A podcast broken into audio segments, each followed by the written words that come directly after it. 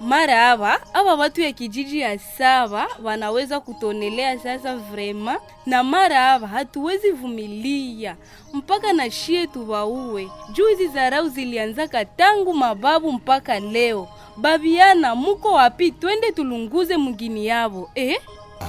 Kunatokea nini tena huko? Saa hii natoka kusikia audio ku WhatsApp kama wale watu ya kijiji ya saba banapanga kuja kuangamiza mungini yetu.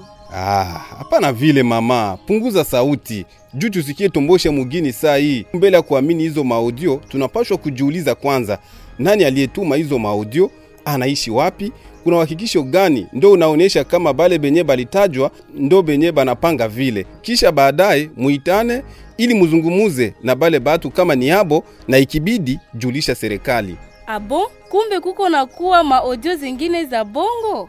Eh, we kumbe ulikuwa ujui mama? Ndo vile na uivute juu batu balisha haribika na kutuma maudio juu kivuta itapunguza chuki na madhara yake.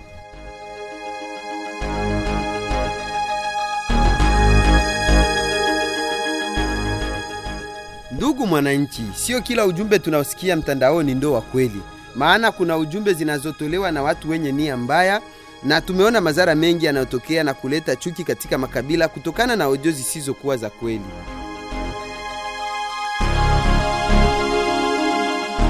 Ujumbe huu wa amani umetolewa kupitia mradi Tunaweza unaotekelezwa na muungano wa SVH, IGAFI, Habari RDC na redio Maendeleo kwa uzamini wa PNID.